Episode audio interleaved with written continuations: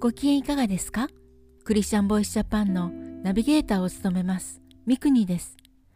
この番組はイエス・キリストを信じたクリスチャンがどのようにイエス・キリストに出会い信じるに至ったか。またクリスチャンとして人生を歩む中での奇跡や祝福を通して本当の神様を証言する番組です。今回は20代女性明美さんのエピソードをご紹介します。それではお聞きください。イエス・キリストを信じて洗礼を受け1ヶ月が経ちました。相変わらず苦しいこともあります。でもそれから解き放たれる術も知りました。仕事をしている時家庭にある時イライラすることもあります。周りの人たちに対してどうしてそう考えるの？どうしてそういうふうに言うの？と苛立ちを感じ始めました。それは洗礼を受け苦しみから解放されたので他の人たちにもそうなってもらいたいという思いがあるのですがそれをうまく話せないのでかえってイライラするのでした。それは自分の考え方が変わった証拠だと思っています。今はいつも神様を支えにして何か問題があれば心の中で「神様どうしたらいいの?」と相談する癖がついてきました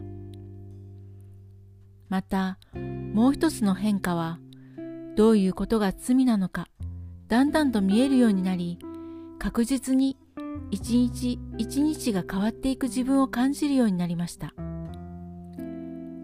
ついこの間までは先頭を切って他人の悪口や噂話をしたり休憩の時にはタバコを離せなかった私でした。お酒を飲みに行っても飲んだら一番騒ぐのは私でした。その他自分自身に自信がなくいつも落ち込んでいたり何事にもめんどくさがりでいつも中途半端なことしかできないような私でした。その私が変えられたのです。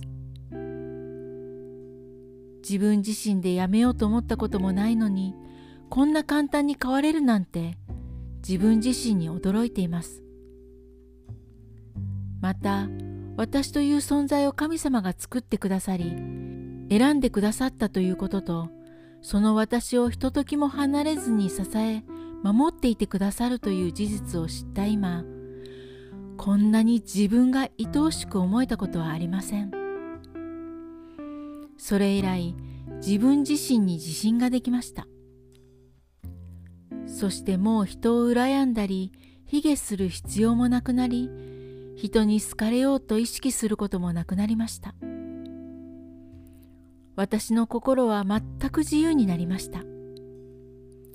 イライラするようなことが起こってもいつも寝る前に祈って全部神様に委ねます。そうすれば何にも思い煩うことなく平安に満たされるようになりました。これは救われる前には味わったことのない経験でした。神様にお委ねするようになってから一日一日常に新しくそして少しずつ成長しております。いつも喜んでいなさい。と神様が語られた通りの生活が始まっています。確かに私は生まれ変わりました。いかがだったでしょうか？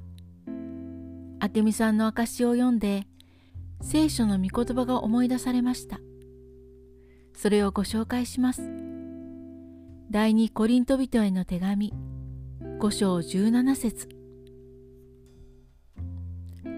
ですから誰でもキリストのうちにあるならその人は新しく作られたものです。